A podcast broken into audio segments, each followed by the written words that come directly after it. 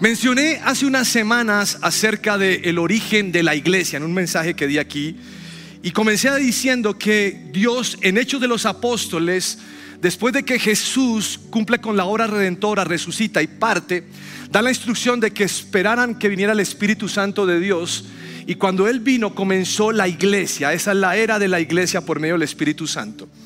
Y me encanta cómo la Biblia describe lo que pasa en ese entonces porque lo primero que nos señala la escritura es que ellos perseveraban en las enseñanzas de los apóstoles. Y las enseñanzas de ellos venían de lo que Jesús les había dado. En ese lugar había comunión. En ese lugar, cuando empezó la iglesia, había oración y adoración. La Biblia hace una parte, o, más bien nos introduce para enseñarnos que habían necesitados, pero que la gente vendía sus pertenencias para ayudar a los que estaban en malas situaciones. La Biblia dice que había un temor reverente acerca de lo que estaba sucediendo en Jerusalén a causa de la presencia de Dios. Y también menciona que había milagros, es decir, Dios estaba respaldando su obra. Y me gusta mucho que la Biblia dice que compartían las cosas y que cenaban juntos y complementando esa lectura descubrí que la gente llevaba comida para compartir. El tiempo más sabroso en la iglesia era para compartir. Y la Biblia también dice que tenían una gracia especial con todas las personas. Y que Dios añadía a la iglesia cada día más personas para que lo conocieran e hicieran parte de su, de, su iglesia. Ahora, cuando uno lee esto piensa que todo es color de rosa y a mí me encanta la verdad, porque yo encuentro que ese es el principio que nosotros tenemos para los grupos de conexión. Y, a mí me gustan, me encantan los grupos de conexión presenciales. Yo no sé usted cómo le fue con la virtualidad, pero eh, abrace al computador, qué cosa tan harta, o no, no, hay como ver a alguien, ¿no? Y no sé si le pasó lo mismo que a muchos les ha pasado, pero cuando volvimos a la presencialidad y uno conocía a las personas virtuales, uno le decía, oye, pero usted se veía bien viejo en pantalla. Hola, pero oiga, usted es bajito, usted es alto. Y, y fue un buen tiempo. Ahora, a mí me gusta abrazar y me gusta reírme. Y me gusta llegar a un grupo de conexión que huele a humano. ¿A usted le gusta eso o no? ¿Se ha olido humano alguna vez o no? Bueno, así olemos y a mí me encanta porque ese es el espacio para reconfortarnos. Y yo sé que algunos salones quedan pequeños, estamos todos apretados, ¿no? ¿Sí le ha pasado eso? Que esté uno apretado más apretado que, que tuerca de submarino. Está uno ahí como, y uno voltea a ver las ventanas, están todas sudadas, ¿no? dice, ¿de quién será todo eso? De todos los que estamos allí, qué bendición tan tremenda. Y a mí me encanta esto porque sencillamente ver el inicio de la iglesia es el plan de Dios. Y me doy cuenta que invertían mucho tiempo en tragar, se la pasaban tragando a los hermanos cristianos. O sea que si usted ha adquirido algunos kilos en grupo de conexión, dele gracias al Señor. Dígale, Señor, es el propósito bíblico para mí. Gracias. El punto es que Dios, por medio de ello, estaba mandando un mensaje claro de lo que Él deseaba y su respaldo estaba. Pero capítulos más adelante, la historia va a cambiar. Hechos capítulo 8, versículo 2. Ese día comenzó una gran ola de persecución que se extendió por toda la iglesia de Jerusalén. Y todos los creyentes, excepto los apóstoles, fueron dispersados por las regiones de Judea y Samaria. Con profundo dolor, unos hombres consagrados enterraron a Esteban y Saulo iba por todas partes con la intención de acabar con la iglesia. Iba de casa en casa y sacaba rastras tanto a hombres como a mujeres y los metía en la cárcel. Así que los creyentes que se esparcieron predicaban la buena noticia acerca de Jesús a donde quiera que iban. Y cuando uno lee esto dice, pero ¿por qué? Si todo era tan bueno, si el grupo de conexión está creciendo, ¿para qué me van a multiplicar? Déjeme quieto así. Pero de un momento a otro se desató una persecución y las cosas ya no son como antes. Y lo que me doy cuenta bíblicamente hablando es que Dios va a utilizar la persecución para esparcir la bendición de unos pocos al mundo entero. Y esto me llevó a pensar, ¿cómo hicieron estos hombres para seguir firmes en la fe en medio de la persecución? Y la persecución no era para felicitarlos, sino para, arrestarlos, llevarlos a la cárcel y algunos para matarlos.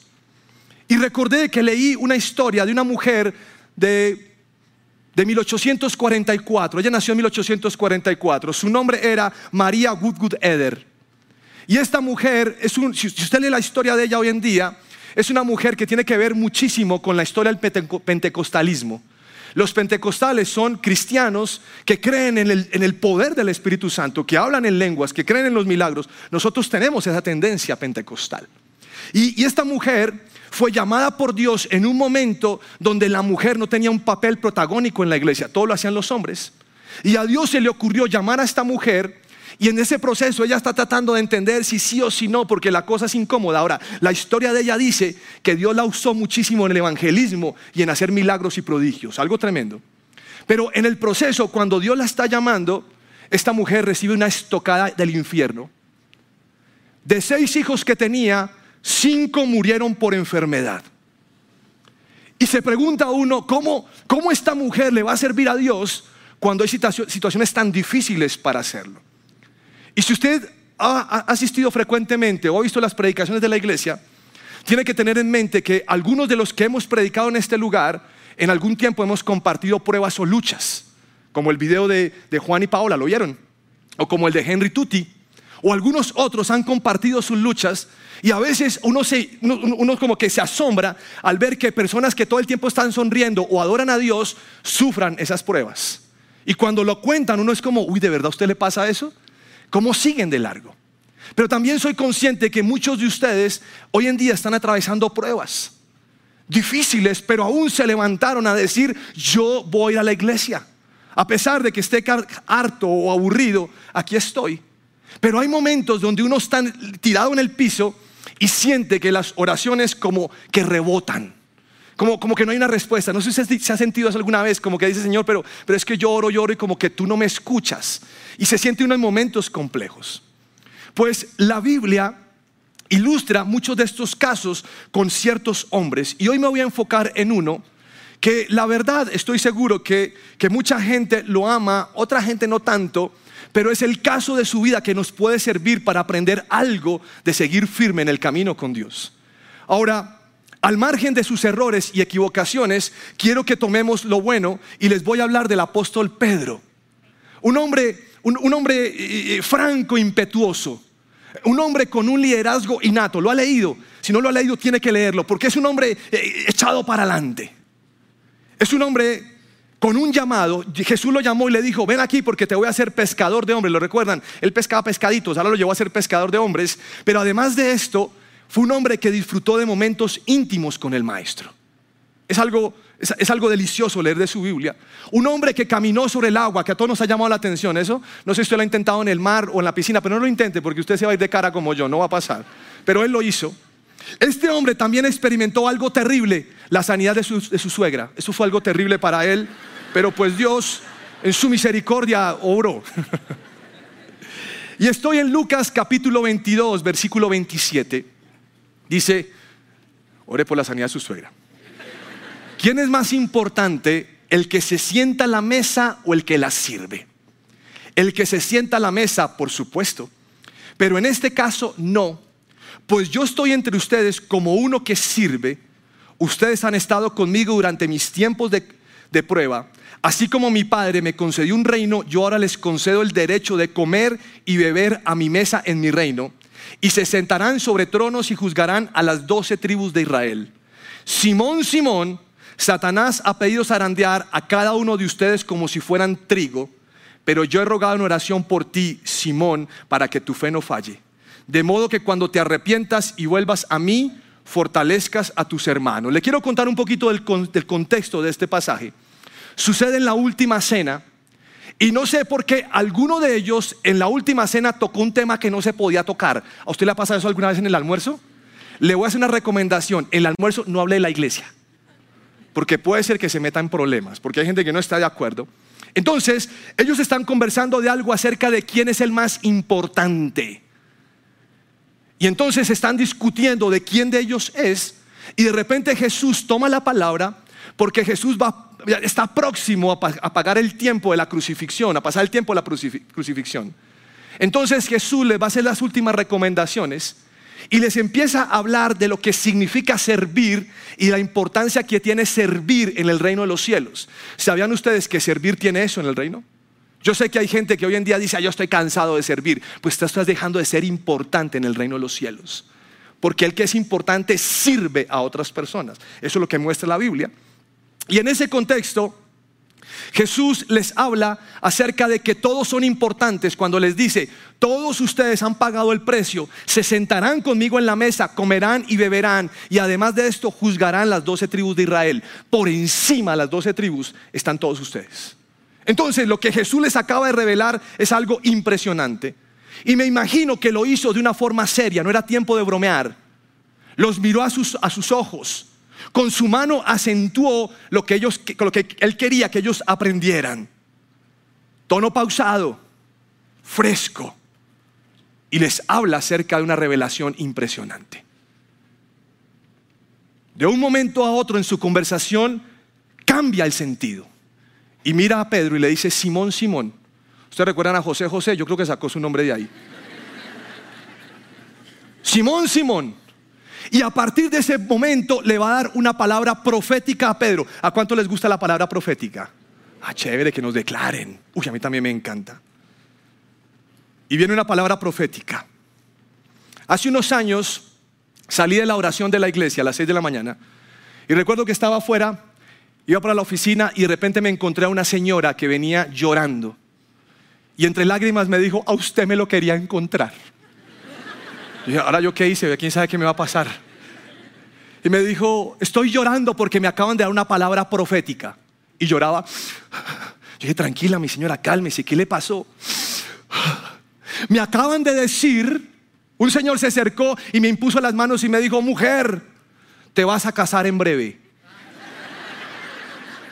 Y tendrás hijos. Y yo la estoy mirando pensando que ella está emocionada porque se va a casar y tendrá hijos pero de repente pega un grito y dice, y yo no soy, yo no me quiero casar. Así le sirvo bien a mi Jesús. Yo ya estuve casada y los hombres no me sirven. Yo pensé, no amén, pero ¿qué hago? Entonces le dije, tranquila mi señora, si Dios a usted no le ha hablado acerca de eso, no va a suceder. Tal vez es la emoción de alguien, en serio, sí, le dije, tranquila, porque la palabra es confirmada y si no lo ha hablado con usted, tranquila. Y se calmó y me fui, me fui pensando. En serio. Pero ¿por qué se ríen? Porque esté pensando. Me fui pensando, hombre, unas lloran porque les profetizan. Y otras lloran porque no les profetizan. ¿Quién las entiende a las mujeres, Padre Dios? Dejemos esto aquí, Señor.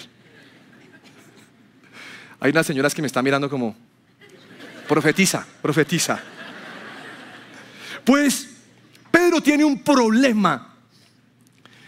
Y después de la declaración de Jesús de la ubicación VIP en el reino de los cielos, la conversación va a cambiar. Hay un sentido particular, pero en medio de la conversación hay un paréntesis y ahora el maestro va a hablar con Pedro, delante de todos va a hablar con Pedro. Y le dice lo siguiente, el enemigo los va a zarandear a todos.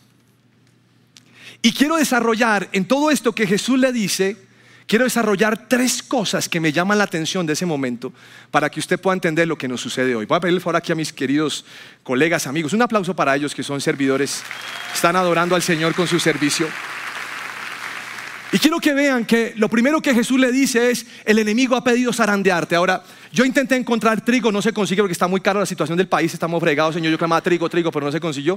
Entonces quiero que se imaginen que ahí está una... Tranquila, su merced, tranquila. Como todas las mujeres lo, están arriando a uno. Ay, Dios mío.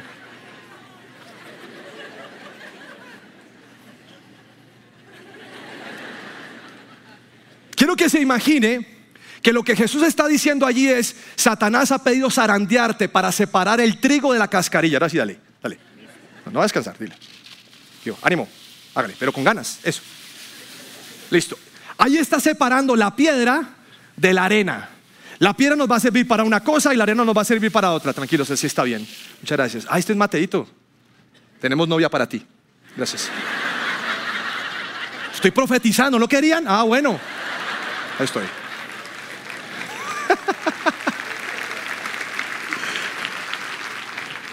Satanás piensa que tú eres solamente paja y te quiere zarandear de tal manera que no quede nada en ti.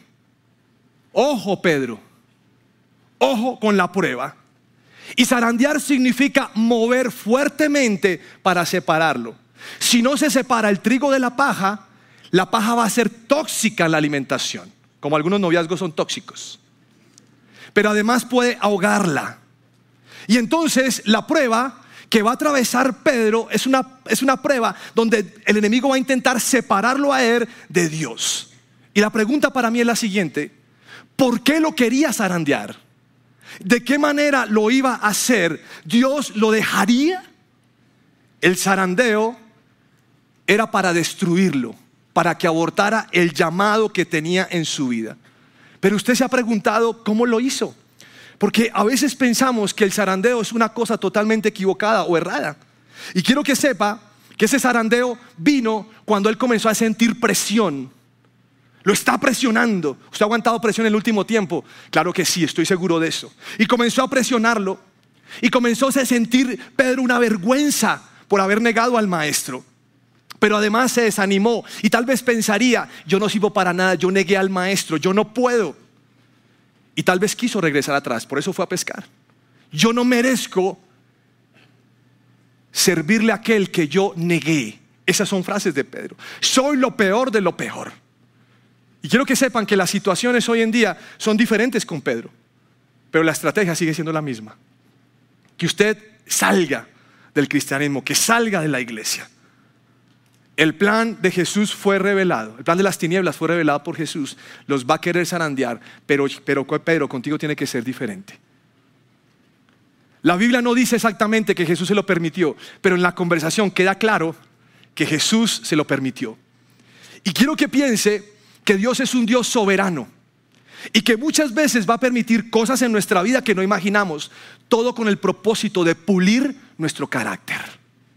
A veces decimos, Señor, pero, pero ¿por qué? Algo está formando en ti. Y va a usar el plan del enemigo para formar tu propia vida. Te va a llevar a crecer. Ese es tu Dios. ¿Quieren que les cuente algo? Yo creo que el zarandeo a veces es necesario para purificar nuestra vida pero si estamos bien arraigados en Cristo. Y hay una canción que cantamos en este lugar que dice, todo lo que viene el enemigo, lo transformas para bien. Dios tiene esa capacidad. Que aunque vengan tiempos difíciles, Dios tiene la capacidad de cambiar eso para bien. Y la Biblia dice, el Señor hace lo que le place. Pero una vez que Él haya tomado su decisión, ¿quién podrá hacerlo cambiar de parecer? Lo que quiere hacer, lo hace. Ese es nuestro Dios. Pero la tercera cosa que me llama la atención, además del zarandeo y además de que Jesús lo permitió, es que Jesús oró por él. Yo quiero que se imagine que lo mira a los ojos y le dice, he rogado por ti para que tu fe no falle. He rogado por ti. Esa es la razón del zarandeo y es para que nuestra fe sí falle para que no sigamos de largo.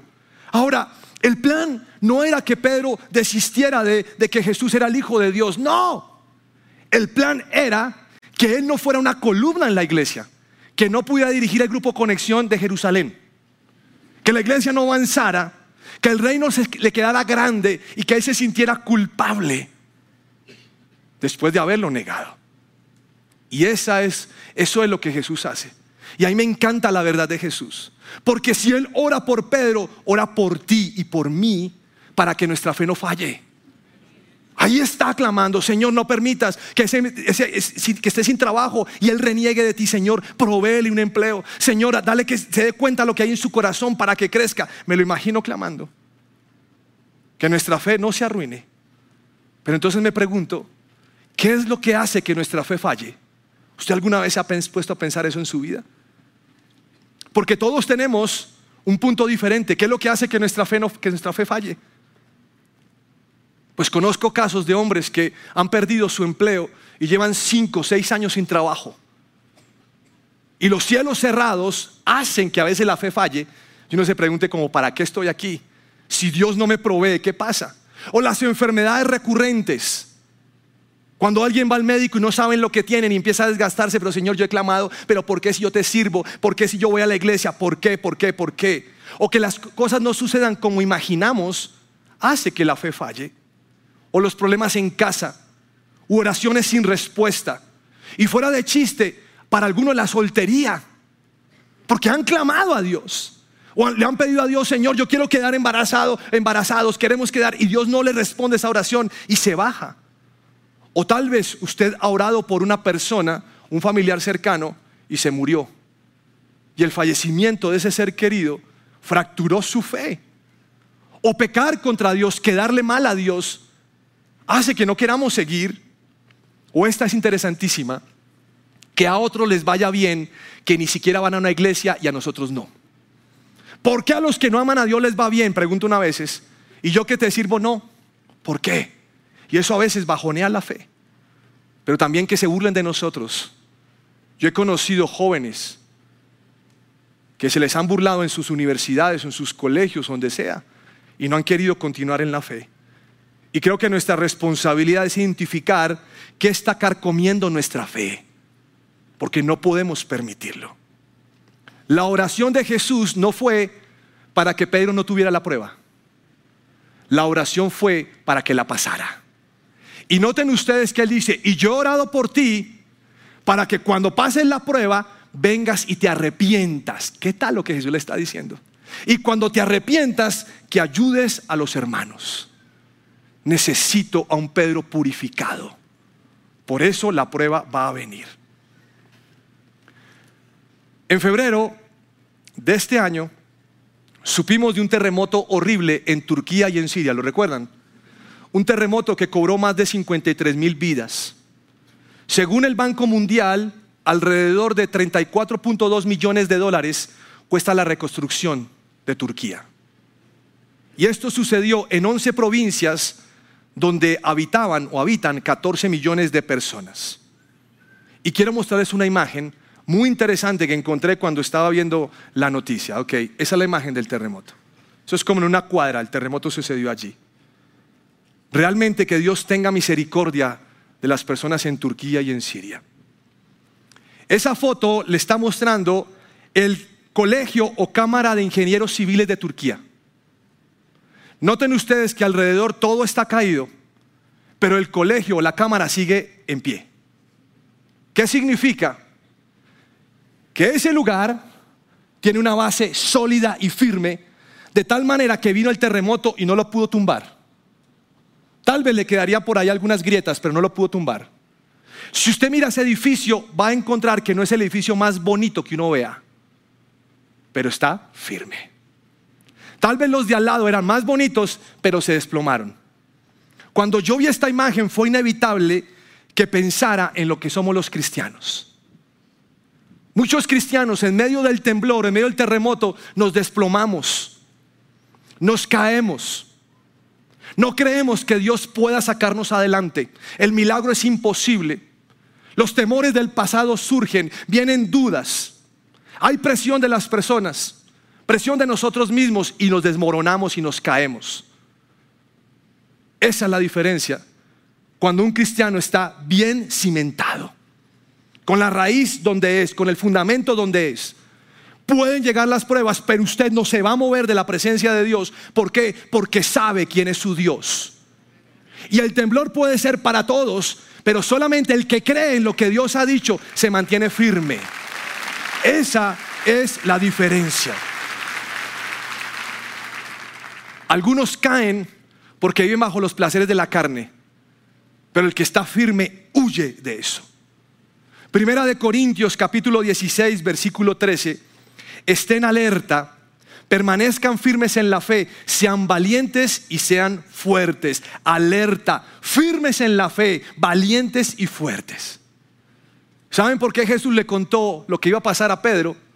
Porque quería que estuviera prevenido y porque quería que él permaneciera firme en el tiempo malo. En Cristo nosotros hemos sido diseñados para resistir. Usted puede resistir la prueba. Porque Cristo está de su lado. ¿Cómo hacer para seguir firmes cuando las pruebas nos tiran al piso? Pues le voy a hablar cuatro cosas rápidamente para que usted las contemple y si le parece mastíquelas y si le parece escríbalas y si le parece úselas. Y la primera que yo encuentro es que tenemos que conocer íntimamente a Dios. No es el Dios del examen de religión cuando estamos en tal curso del colegio, es conocer a Dios. El Salmo 9:10 dice, los que conocen tu nombre confían en ti, porque tú, oh Señor, no abandonas a los que te buscan. ¿Sabe qué está diciendo? Que cuando usted conoce a Dios como es, usted sabe que no lo va a dejar. Pero es que pareciera, pareciera nada. Está conmigo y yo lo creo. Está conmigo. Aunque el enemigo me diga, no, está conmigo porque lo conozco íntimamente y nunca me dejará y nunca me abandonará. Eso es lo que dice la Biblia. De eso se trata.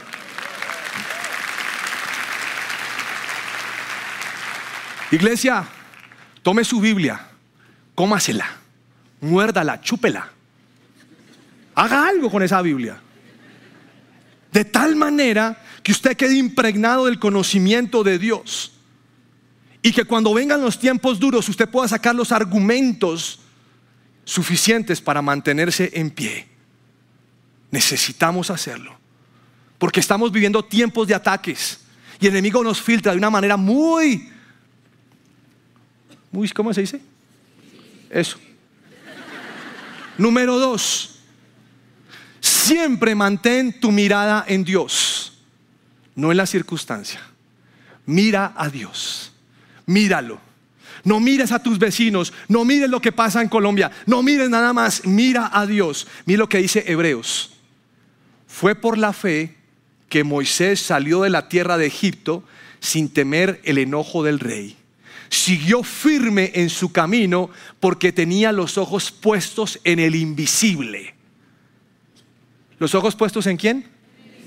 Ahora, parece que la Biblia se extraña a veces. ¿Cómo así que he puesto los ojos en el invisible si no lo puedo ver? ¿Sabe cómo se llama eso? Fe.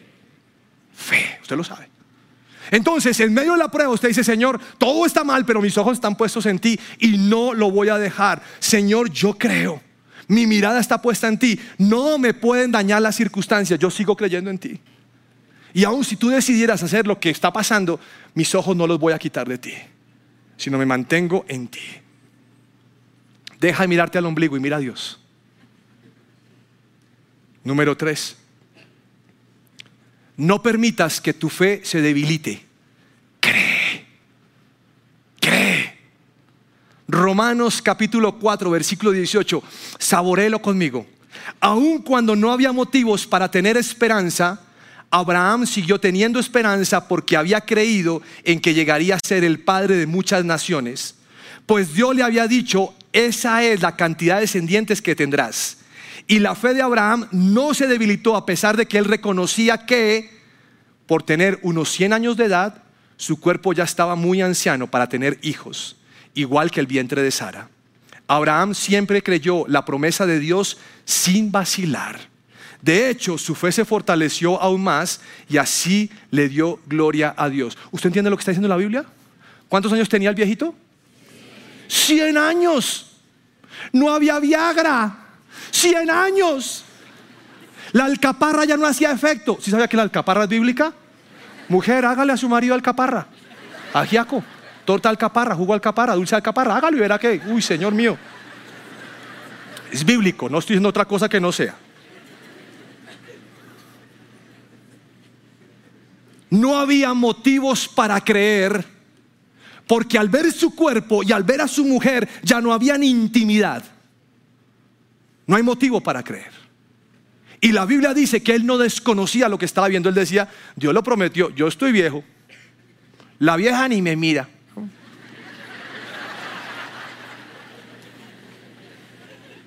Pero el tipo siguió creyendo. Y la Biblia dice sin vacilar, ¿cómo la ve? Sin titubear porque Dios le había dicho cuál era su deseo de darle una descendencia. Pregunta, ¿lo cumplió o no lo cumplió? Ah, usted lo sabe. ¿Cómo funcionó el viejo? No sé. Pero el tema es que hoy vemos judíos por todo lado. Porque Dios cumplió su promesa. Por último, en medio de la prueba, alégrate. Ah, pero ¿qué? Alégrate. Pero ¿cómo hago? Alégrate. Y le voy a hablar de un versículo que escribió el zarandeado. Primera de Pedro 1, 6. Así que alégrense de verdad. Les espera una alegría inmensa, aunque tienen que soportar muchas pruebas por un tiempo breve. Estas pruebas demostrarán que su fe es auténtica. Está siendo probada de la misma manera que el fuego prueba y purifica el oro, aunque la fe de ustedes es mucho más preciosa que el mismo oro. Entonces su fe, al permanecer firme en tantas pruebas, les traerá mucha alabanza, gloria y honra en el día que Jesucristo se ha revelado a todo el mundo. Ustedes aman a Jesucristo a pesar de que nunca lo han visto. Aunque ahora no lo ven, confían en Él y gozan con una alegría gloriosa e indescriptible. Alégrense. ¿Sabe quién se lo está diciendo? Un hombre que supo lo que era la traición, caer en las manos del enemigo y volver y ser restaurado. Porque Jesús nunca le negó su amor, sino lo restauró a pesar de. Y le dice, alégrese. Y voy a terminar con este versículo. Este lo escribe un instrumento de Satanás en su momento. Romanos 5.3. También nos alegramos al enfrentar pruebas y dificultades porque sabemos que nos ayudan a desarrollar resistencia. Y la resistencia desarrolla firmeza de carácter y el carácter fortalece nuestra esperanza segura de salvación. Y esa esperanza no acabará en desilusión, pues sabemos con cuánta ternura nos ama Dios, porque nos ha dado el Espíritu Santo para llenar nuestro corazón con su amor. Ah, alégrate cuando vengan las pruebas. ¿Sabían ustedes que Pablo perseguía y ahora es perseguido? Y entonces dice, de lo que sembré, coseché. Pero ahora me alegro porque yo estoy formando, Jesús está formando en mí su carácter y me está llevando a resistir. Tú puedes resistir resiste en su presencia. Póngase de pie, por favor.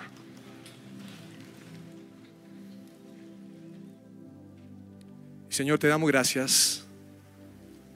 Gracias por tu palabra, porque nos anima y nos levanta. Y Señor, tú sabes en este lugar qué pruebas están atravesando las personas. Algunas pruebas en su familia, en el área de relaciones o en el tema financiero o no hay un propósito claro de a dónde quieren ir. Otros están atravesando pruebas de salud.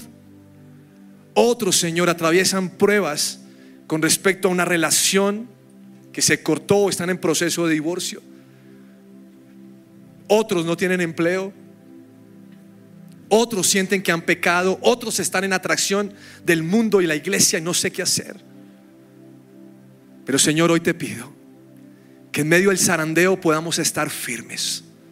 Que cuando la tierra tiemble nosotros podamos mantenernos, Señor, firmes a pesar de que el remesón es muy alto.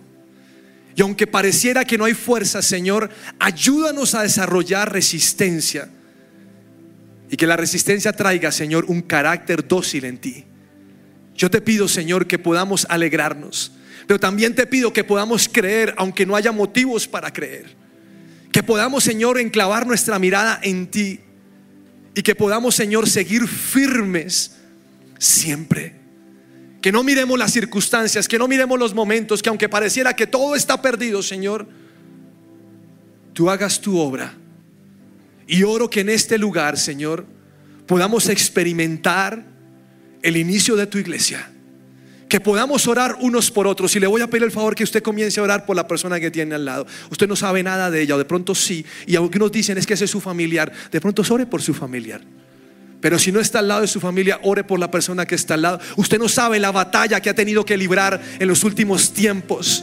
Parece que el infierno se ha levantado fuerte sobre la vida de esa persona. Y no hay fuerza para seguir. Y a veces solo resta llorar a veces un silencio pronunciado es el que nos distingue. Pero Señor, somos tu pueblo, el pueblo de la comunión, el que se reunía a comer, a orar, a adorar, a proclamar. Y yo te pido que hoy toques esta iglesia. Señor, bendice a este hermano que está a mi lado. Ayúdale en el momento difícil, Dios. Donde arrecia, donde, donde parece que nosotros no fuéramos el trigo, sino la paja. Donde nuestra fe trastabilla. Donde, Señor, Pensamos que tú lo has permitido y no oras por mí. Yo te suplico que hoy te levantes en esta iglesia. Por cada persona que se conecta en internet o en la emisora. Hoy, Señor, un milagro. Señor, no somos dignos de tu milagro, pero tú nos amas y tú lo haces por amor de tu nombre. Y te ruego, Señor, que ninguna persona hoy se pueda posterar ante las pruebas, sino que pueda estar erguido como ese edificio. No es el más bonito, pero es el que resistió. Y te ruego por cristianos firmes, Señor, que permanecemos en tu presencia firmes. Oro, Señor, que ninguno se quede por fuera. Aunque venga la prueba que venga, pero también te pido, Señor, que tu mano poderosa esté sobre cada uno. Y clamamos en este lugar por milagros y prodigios. Señor, seca las lágrimas del que llora. Señor, desdibuja la cara de amargura y pon una sonrisa en aquel que ha estado triste tantos años. Y te ruego que hoy sea un día de esperanza, un día de creer, un día de levantar la mirada y ver al invisible y seguir adelante, porque tú estás conmigo y tú nos bendices.